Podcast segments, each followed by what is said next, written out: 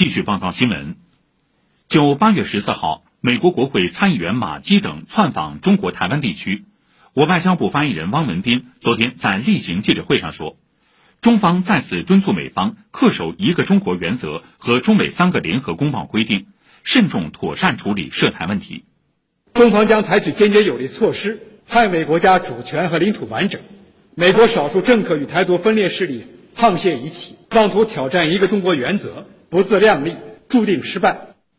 国防部新闻发言人吴谦昨天发表谈话说，中国人民解放军持续练兵备战，坚决捍卫国家主权和领土完整，坚决粉碎任何形式的台独分裂和外来干涉图谋。国台办发言人马晓光昨天正告民进党当局，如果在挟洋自重、谋独挑衅的路上不知收敛。必将遭到更严厉的打击。